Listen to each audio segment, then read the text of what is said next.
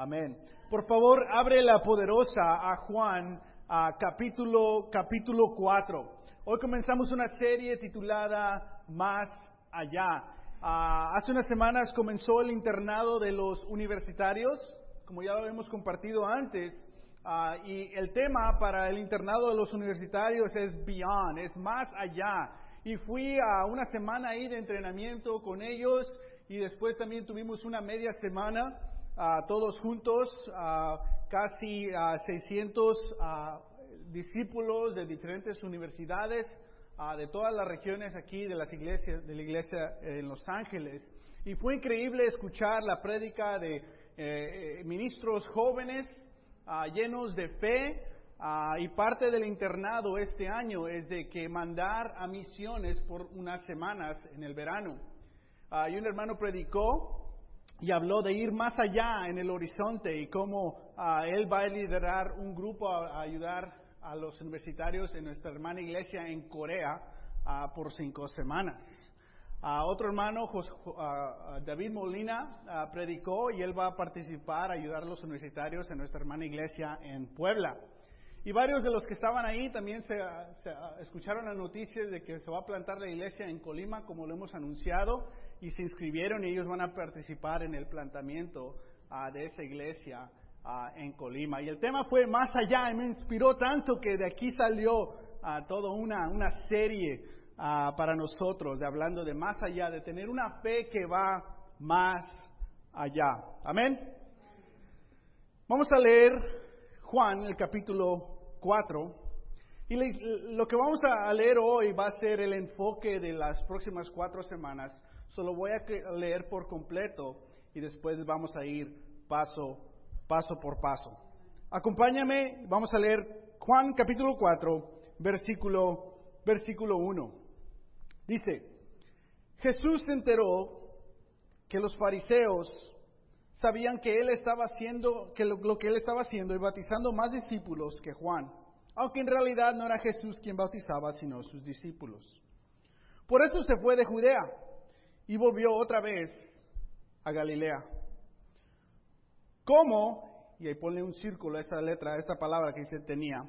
Como tenía que pasar por Samaria, llegó a un pueblo samaritano llamado Sicar, cerca del terreno de Jacob le había dado a su hijo José, hablando de eso que ocurrió en Génesis. Allí estaba el pozo de Jacob. Jesús, fatigado del camino, se sentó junto al pozo. Era cerca del mediodía. Sus discípulos habían ido al pueblo a comprar comida. En eso llegó a sacar agua una mujer de Samaria. Y Jesús le dijo, dame un poco de agua. Pero como los judíos no usan nada en común con los samaritanos, la mujer le respondió, ¿cómo se te ocurre pedirme agua si tú eres judío y yo soy samaritana. Versículo 10. Si supieras lo que Dios puede dar y conocieras al que, al que te está pidiendo agua, contestó Jesús. Tú le habrías pedido a Él y Él te habría dado agua de vida, que da vida. Señor, ni siquiera tienes con qué sacar agua y el pozo es muy hondo. ¿de dónde pues vas a sacar esta agua de que da vida? ¿Acaso eres tú superior a nuestro padre Jacob, que nos dejó este pozo, del cual bebieron él, sus hijos y su ganado? Todo el que beba de esta agua volverá a tener sed, respondió Jesús. Pero el que beba del agua que yo le daré, no volverá a tener sed jamás, sino que dentro de él esta, esa agua se convertirá en un manantial que, que brotará vida eterna. Señor, dame de esta agua para que no vuelva a tener sed ni, ni siga viniendo aquí a sacarla. Ve allá, ve a llamar a tu esposo y vuelve acá, le dijo Jesús. No tengo esposo, respondió la mujer. Bien has dicho que no tienes esposo. Es cierto que has tenido cinco y el que ahora tienes no es tu esposo. en esto has dicho la verdad. Señor, me doy cuenta que tú eres profeta. Nuestros antepasados adoraron en este monte, pero ustedes los judíos dicen que el lugar donde debemos adorar está en Jerusalén. Créeme mujer, que se acerca la hora en que ni en este monte ni en Jerusalén adorarán ustedes al Padre. Ahora ustedes adoran a lo que no conocen. Nosotros adoramos a, los que, a lo que conocemos, porque la salvación proviene de los judíos. Pero se acerca la hora, y ha llegado ya, en que los verdaderos adoradores rendirán culto al Padre en espíritu y en verdad, porque así quiere el Padre que sean lo que, los que se adoran, perdón, porque así quiere el Padre que sean los que le adoren. Dios es espíritu, y quienes lo adoran deben hacerlo en espíritu y en verdad. Sé que viene el Mesías, al que le llaman el Cristo, respondió la mujer. Cuando Él venga, nos explicará todas las cosas. Ese soy yo, el que habla contigo, le dijo Jesús.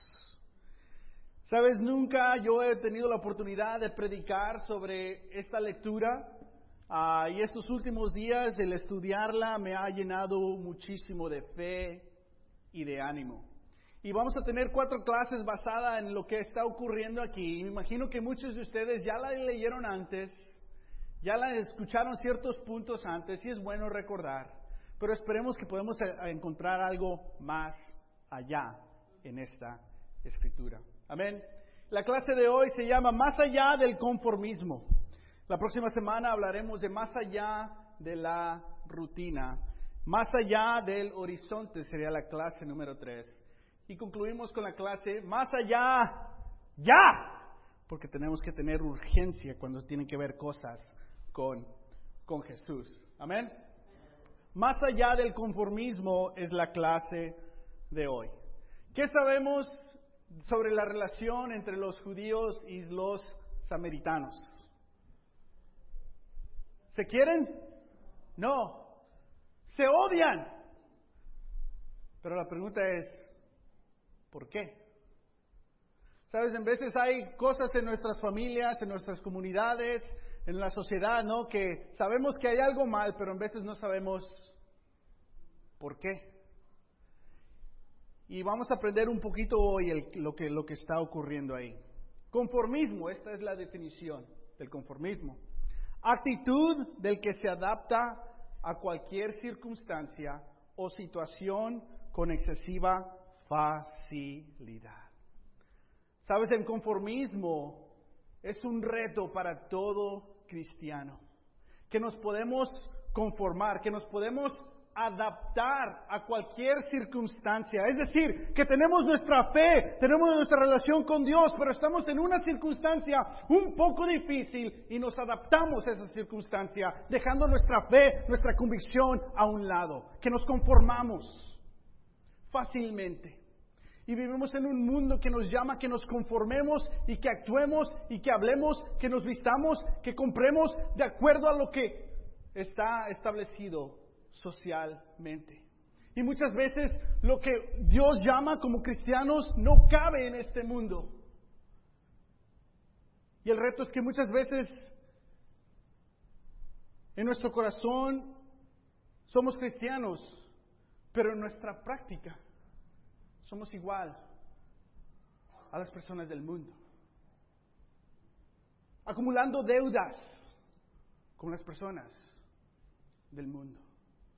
Pensando como las personas del mundo, que ellos no tienen un compromiso con Jesús y ellos pueden vivir y deberían de vivir como les dé la gana. ¿Por qué? Porque no tienen un compromiso con Jesús. Pero nosotros, como cristianos, sí y para la iglesia, cuando la iglesia original empezó a crecer, este fue el reto, que se empezaron a conformar con el mundo.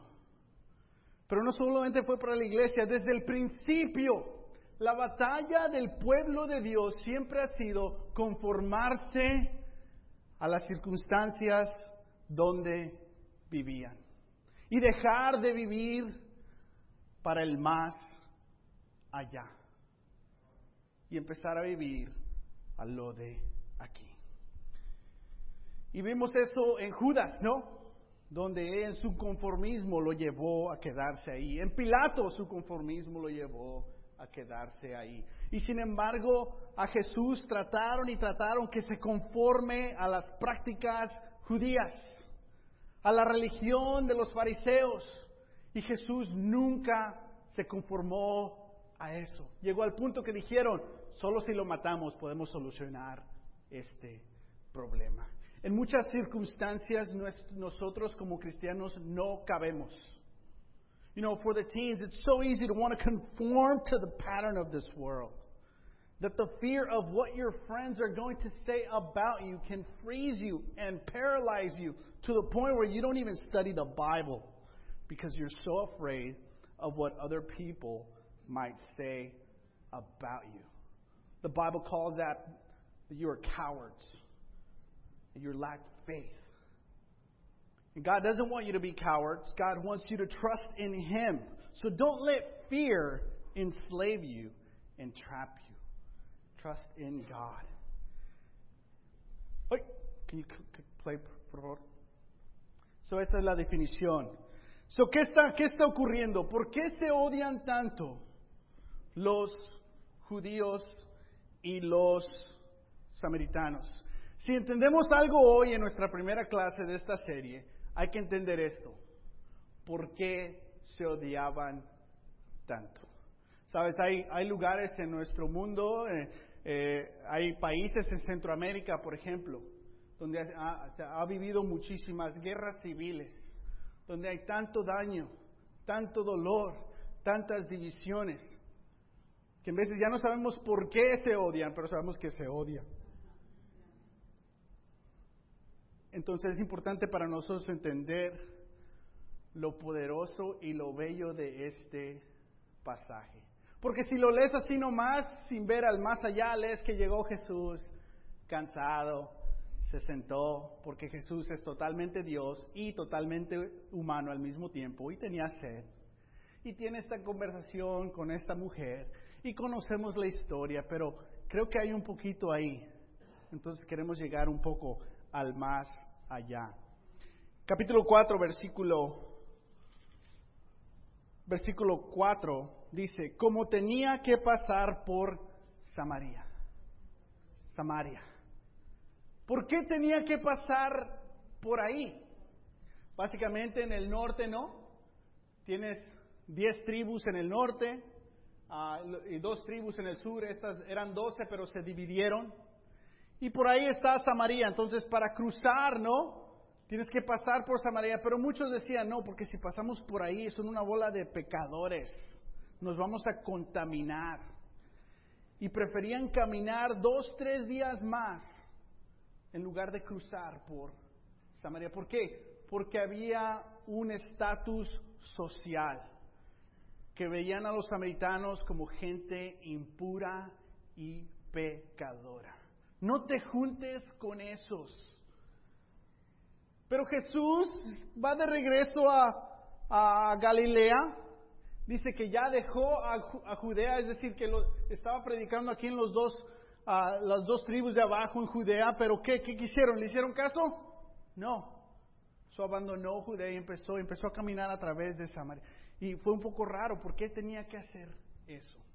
Esta palabra tenía en el griego se pronuncia dei, D-E-I. En inglés sería must, he must. Es decir, está obligado a pasar por ahí. So, Jesús no está pasando por este terreno y por estas personas porque es más fácil pasar por ahí o porque él quiere romper cosas sociales. No, no, no. Él tiene una obligación espiritual en pasar por ahí. Es importante que entendamos esto para el resto de la serie. Que Jesús bíblicamente estaba obligado a pasar por ahí. Cuando Jesús le dice, cuando Jesús está casi a punto de, tomar la cruz, Él dice, yo puedo liberarme, yo puedo hablarle a ángeles que me salvan, pero yo tengo que cumplir las escrituras. Es la misma frase, Él tiene que cumplir, Él tiene que pasar por ahí. Amén. Sabes, Dios tiene una obligación con nosotros. Él tiene que hacer ciertas cosas en nuestros corazones. Jesús tiene una obligación de hacer ciertas cosas en nuestras relaciones. Él tiene una obligación en seguir recordándonos y llamándonos y, ayudándonos. Amén. Y Jesús ve esto no como, oh, pues me voy a orar dos días de camino. No, no. Ahora me toca llegar aquí. ¿Y qué hizo con los doce? Los mandó a que compraran comida. No sé tú, pero doce para comprar comida. Un poco raro, ¿no? Las mujeres dicen, no, no. Se me hace que les, les faltaron. Pero sabes, intencionalmente Jesús tiene que, quiere tener esta plática a solas con esta mujer.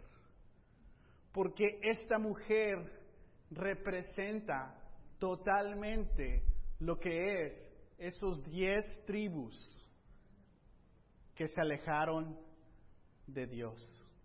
Entonces vamos a ver un poquito de historia aquí. Amén. No vamos a leer todo esto, pero en la primera carta de Reyes, capítulo 12, ¿ok? Lo que ha ocurrido aquí, y para darnos un contexto, sabes, en, Génesis 11, Dios básicamente tiene que comenzar de nuevo su pacto con su gente.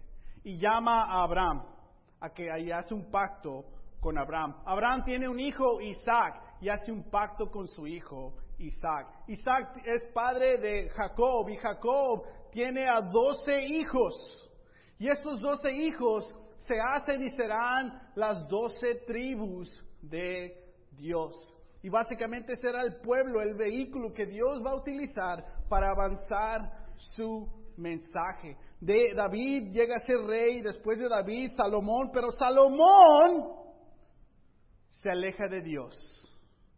Y Salomón comienza a adorar a otros dioses. Y Dios dice, va a haber una consecuencia con esto. Vas a perder el reino. Pero como se lo prometió tu papá, se lo voy a quitar a tu hijo. Y básicamente después se empieza a dividir, después de Salomón, su hijo, se empieza a dividir el reino y hay conflicto, hay rivalidades, hay peleas, pero más que todo comienzan a alejarse de, de Dios. Y después se establece una división clara. Llega un rey, Roboam, Reboam, y él es el rey ahora de las dos tribus de abajo, Judas y Benjamín. Y a ese históricamente se le llama Judá. Y después llega otro, eh, al mismo tiempo otro rey, Jeroboam, y él es el, rey de los diez tribus de arriba. Entonces, eran doce, estaban unidos y ahora son dos diferentes reinos. Te la estoy dando breve y muy rápido. ahora hay dos y 10. Amén.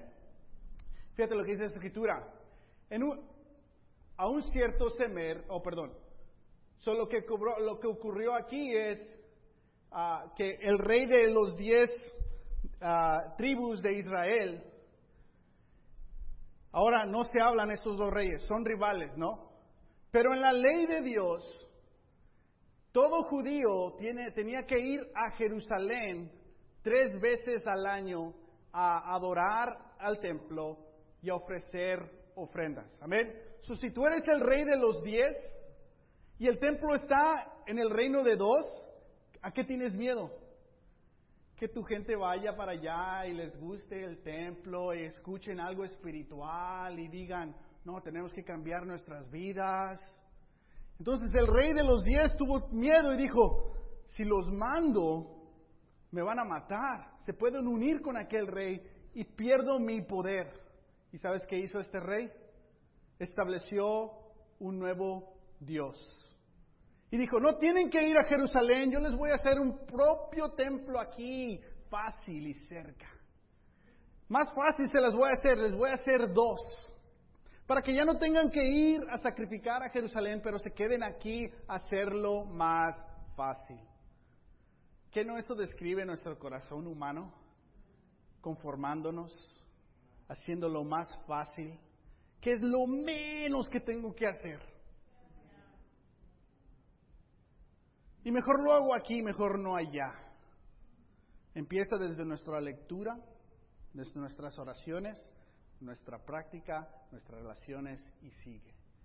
¿Qué pecado tan más grande estableció este rey? Porque de ahora en adelante, todas las generaciones que siguen, siguen adorando a otros dioses, sacrificando a ídolos en lugar de a Dios.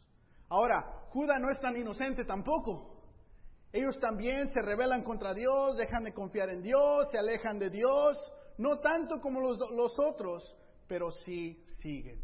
Y es ahí donde estos serían los samaritanos y estos serían los judíos. ¿Se me explico? Entonces hay una historia ah, aquí. Después vemos como este rey Jeroboam fallece, hay otros reyes y llega este rey Omri. Y fíjate lo que hace este Omri. Él compra un cerro llamado Samaria, le pone ahí un nombre, pero fíjate lo que dice. Y allí construyó una ciudad en honor de Semer, nombre del anterior propietario del cerro, le llamó Samaria. Pero Omri hizo lo que ofende al Señor y pecó más que todos los reyes que lo predecieron. Es decir, el nuevo líder de esta área es aún peor que todos los demás. Lidera a su gente aún más lejos de Dios y se enfoca en otras cosas que empezaron a, adorar a dioses, ídolos inútiles. Después Dios empieza a mandarles profetas a estos dos reinados. Al del norte, que estamos hablando del de los diez, usualmente se le llama Israel. Pues a Israel se lo ha tragado, se lo han tragado y hoy es de poca estima entre las naciones. ¿Qué está diciendo? Se alejaron tanto de Dios que básicamente ahora son gentiles, que básicamente ahora no son parte del reinado de Dios. Amén. Que ellos traicionan frecuentemente a Dios y a la gente de Dios, las otras dos tribus. Entonces, si eres de esta tribu, ¿cómo te sientes con estos días que han hecho esto contra Dios y nunca te apoyan y siempre están en contra de ti? ¿Qué vas a sentir contra ellos? Odio rencor. En veces eso puede escribir nuestras familias, ¿no? Donde hay una división. Ya no vayas con tu tía, ¿por qué? Tú no vayas con tu tía. Hay una división en nuestras familias. Pero llegó al tal grado que básicamente dejaron de ser un pueblo de Dios y se hicieron totalmente gentiles. Ahora Dios sigue hablándoles a este pueblo, dice, y adviérteles que así dice el Señor omnipotente. Tomaré a los israelitas de entre las naciones por donde han andado y de todas partes los reuniré y los haré regresar a su propia tierra. Y en esa tierra, en los montes de Israel, haré de ellos una sola nación. Todos estarán bajo un solo rey y nunca más serán dos naciones ni estarán divididos en dos reinos. Esta es una profecía diciendo que estos dos están separados. Pero un día los voy a qué? A unir. ¿A través de quién? De un líder. ¿Y quién es ese líder? Jesús. En esos días leían estas escrituras en los días de Jesús y pensaban que iba a ser una unión física y que este líder los iba a liderar físicamente y que iban a ser de nuevo un reino, un imperio, ricos, pero la unión que está hablando no es una unión física, basada en raza o cultura, es una unión que espiritual, hablando de, de salvación. So, a pesar de que se hicieron totalmente gentiles, alejados de Dios, Dios todavía tenía un plan más allá, tenía un sueño más allá de unir a estas dos naciones, su gente, los judíos y los, los gentiles. Amén. Dice, desaparecerán los celos de Efraín o Samaria, es otra palabra para Samaria, los samaritanos. Los opresores de Judá serán aniquilados. Efraín no tendrá más celos de Judá, porque los de diez, es que ellos son los favoritos. Dice, ni oprimirá Judá a Efraín, porque en veces abusaban de sus, de sus, de sus bendiciones para burlarse y darse y reírse de ellos, ¿no? Oprimirlos. ¿Y qué es lo que está soñando Jesús? Unir a estas dos naciones. Amén. Cambia tu, la palabra a Jeremías capítulo, capítulo 3. Ve a Jeremías capítulo 3. Nos estamos metiendo un poquito a la historia, pero nos va a ayudar para el resto de la serie a entender en contexto lo poderoso que es este pasaje. Amén. no se me pierdan, manténganse enfocados. Dice, con todo, Tú quédate en Jeremías, yo voy a leer aquí Oseas 1. Con todo los israelitas serán tan numerosos como la arena del mar, que no se puede medir ni contar. Y en el mismo lugar donde les llamé, les llamo pueblo ajeno, se las llamará hijos del Dios viviente. El pueblo de Judá se reunirá con el pueblo de Israel y nombrarán un solo jefe. ¿Y quién es ese jefe? Jesús. Y resurgirán en su país porque grande será el día de Jezreel. Que de nuevo hubo una ruptura en el pueblo de Dios. Pero Jesús, Dios ve la necesidad de unirlos. Entonces, ¿por qué tenía que pasar Jesús por ahí?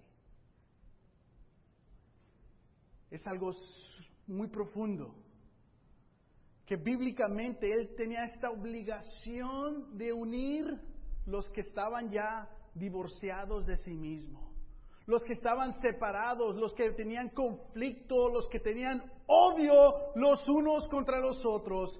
Este jefe finalmente llegó, este líder finalmente llegó para cumplir todas estas promesas. Sabes, para nosotros tenemos tantas promesas, ¿no? Y sabes, cuando Jesús empieza a hablar con esta mujer, que ella simbólicamente representa a Israel, la prostituta de las diez tribus. Es lo que representa esta mujer. El pueblo que se alejó de Dios y sin embargo llega Jesús, se sienta y empieza a platicar con ella. ¿Y la incomoda? Sí, la incomoda. Le empieza a hablar de qué? De su vida personal. ¿Por qué? Porque Dios tenía que hacer eso para cumplir las promesas de su amor. Ahora, nosotros, ¿cómo tomas cuando Dios empieza a incomodar tu vida? Dios solamente quiere cumplir su amor por ti, incomodándote, que hables de tu vida. Y en veces no tomamos eso como que, ay, no, ah", luchamos en contra de eso, en lugar de dejar que Dios cumpla sus promesas. Y en veces nos hacemos locos nosotros mismos, ¿no? Porque queremos las promesas de Dios, pero no queremos dejar a que Dios trabaje en nuestras vidas. Y nos la pasamos luchando, dame esto, dame esto, y Dios te lo quiere dar, pero no quiero hablar de eso pero no quiero dejar eso. Pero a mí no me preguntes eso. ¿Y qué hace Jesús? Tú dame agua, vamos a platicar. ¿Y qué hace la mujer? Sale lo religioso. Ah, es que aquí el, pozo de Jacob y nosotros, el monte. Jesús ni le hizo caso a eso. Tú dile, tráeme a tu esposo. No me importa tu religión. Tráeme a tu esposo. Y, oh, es, yo veo que eres un profeta, o sea, si me das esta agua, y, eh, tienes razón. Wow. ¿Por qué? Porque no lo está haciendo Jesús para incomodar, aunque incomoda, pero lo está haciendo porque Él tiene una obligación de remedir, de sanar a toda esta nación. Y esta mujer simbólicamente representa a toda esa nación. Amén. En Jeremías, capítulo 3, y aquí concluimos. Versículo 6. ¿Si estás ahí? Jeremías 3, versículo 6.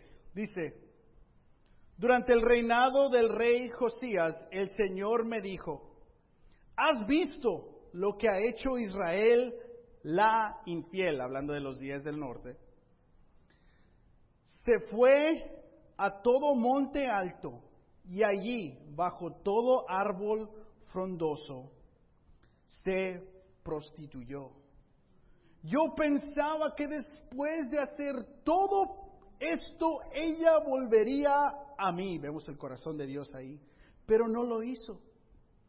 Esto lo vio su hermana, la infiel, Judá, la de abajo, de dos tribus.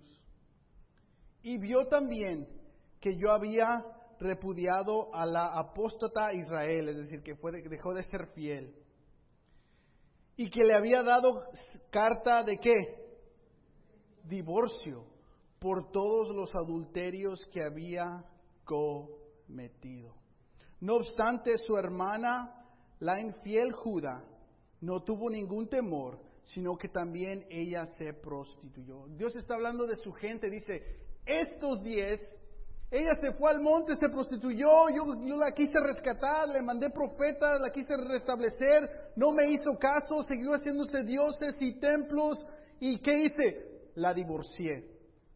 Es decir, que se hicieron totalmente gentiles ellos, ya no son un pueblo de Dios. ¿Son los samaritanos están bajo el pacto con Dios? No. Dios se divorció de ella. Judas fue infiel, pero se divorció de ella? No. ¿Por qué no? Se tuvo que mantener Dios fiel a Judas porque de ahí va a venir quién? El Mesías. So Dios se mantuvo fiel para, para mantener el linaje de Jesús. Amén. ¿Entendemos eso? Versículo 9. Como Israel no tuvo ningún reparo en prostituirse, contaminó la tierra y cometió adulterio al adorar ídolos de piedra y de madera. Y eso continúa, ¿no? A pesar de todo esto, su hermana la infiel Judá no se volvió a mí de todo corazón, sino que solo fingió volverse, afirma el Señor. Y ese es otro sermón para otro día. El Señor me dijo, la apóstata Israel ha resultado ser más justa que la infiel Judá. Güey, ¿qué? Que aunque las dos fueron infieles, Jesús ve algo bueno que está haciendo Israel. Y ve algo muy malo en Judá. En Juan 4, ¿qué hizo Jesús? Predicó en Judá. ¿Le hicieron caso? No. Ahora voy a Israel. Y fíjate lo que dice aquí esta profecía. Versículo 12. Ve al norte y proclama este mensaje. Y este es el mensaje. Vuelve, apóstata Israel no te miraré con ira. Y que decimos, amén. No te guardaré rencor para siempre, porque soy misericordioso. Y que decimos, amén. Tan solo reconoce tu culpa y que te restableceré contra el Señor tu Dios. Bajo todo árbol frondoso has brindado a dioses extraños tus favores y no ha querido y no has querido, obedecerme, afirma el Señor. Vuelve a mí, apóstatas, afirma el Señor, porque yo soy su esposo. De ustedes tomaré uno en cada ciudad y dos de cada familia y las traeré a Sión. Y sigue hablando de eso. ¿Cuándo se cumplió esta profecía? En Juan 4 cuando Jesús se sienta ahí enfrente de esta mujer que ha vivido una vida muy en contra de Dios, pero que, ¿cómo la ve Dios? Yo no te voy a guardar rencor. Yo soy misericordioso. Dame agua. Que no sabes quién soy yo. Es decir, que Jesús está actuando como el novio. Enfrente de esta mujer que se ha pervertido toda su vida, ha tenido vida muy en contra de Dios y es parte de una sociedad muy en contra de Dios, pero Jesús es el novio queriéndola conquistar, diciéndola, hey, ¿cómo estás? Y vemos aquí un cierto romance en Juan capítulo 4, porque esta mujer representa la esposa de Dios, que él le había divorciado, pero ahora viene a remedir y a sanar. Y Pablo habla de esto diciendo, pero ustedes son linaje escogido real, sacerdocio, nación santa, pueblo que pertenece a Dios, para que proclamen las obras maravillosas de aquel que los llamó de las tinieblas a luz admirable. Ustedes antes ni siquiera eran pueblo, hablando de los gentiles. Pero ahora son pueblo de Dios. Antes no habían recibido misericordia, pero ahora ya la han recibido. So, esta mujer samaritana, ¿quién es? Soy yo. Eres tú. Que hemos cometido tantos errores en nuestras vidas. Que hemos ah, dado la espalda a Dios y hemos vivido en contra de la voluntad de Dios, pero llegó el novio a sentarse. ¿Me das agua? Porque los hombres saben cómo, cómo le hablo. ¿Qué le digo primero? Oye, tengo un poquito de sed. Ese fue la, la the line, line right there. Pero no son con emociones, eh, intenciones impuras, pero es este, este amor de querer perdonar. Sabes, Jesús no se conformó en decir, sí, ya veo todos los pecados y no te voy a perdonar. Te lo mereces. Él no se conformó así. Amén. Jesús no se conforma con nuestra falta de fe. Él llega a incomodarnos para sacar mejor fe. Él no se conforma cuando nuestra actitud es orgullosa, falta de fe, con miedos, donde no queremos escuchar a Dios. Él llega y nos empieza a incomodar. Hey, tráeme a tu esposo. Empieza a hablar de nuestra vida, de nuestro corazón. ¿Para qué? Para que seamos honestos porque Él quiere que darnos esta agua viva. Amén. Me encanta este pasaje. Y este es el contexto. Más allá de nuestra serie, es el contexto de nuestra serie, más allá del conformismo. Amén. Y ya leímos ahí en Jeremías capítulo capítulo 4. ¿Sabes? Para el cristiano, tienes que escuchar esto también. ¿Qué es tu Samaria? ¿Dónde tienes que ir? Jesús tenía que ir ahí. ¿Dónde tienes que ir tú? ¿Dónde tienes que ir en tu corazón para cumplir las escrituras? ¿Dónde tienes que ir para compartir tu fe? Porque Jesús literalmente fue ahí a compartir su fe.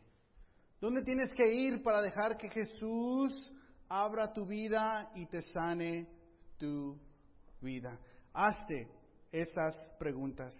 Jesús está hablando con una mujer, socialmente no era algo bueno en ese tiempo. Una mujer samaritana, no era algo bueno hablar con esa persona. Una mujer gentil, no era bueno hablar con esa persona en ese tiempo. Una mujer adúltera, no era bien hablar con una mujer en ese tiempo. Sin embargo, Jesús rompe todas esas normas sociales porque Él no se conforma con esas vidas, con esos estatus y él, y él abre esas puertas para sanar y salvar a esta persona porque Él va más allá, porque es un Dios misericordioso.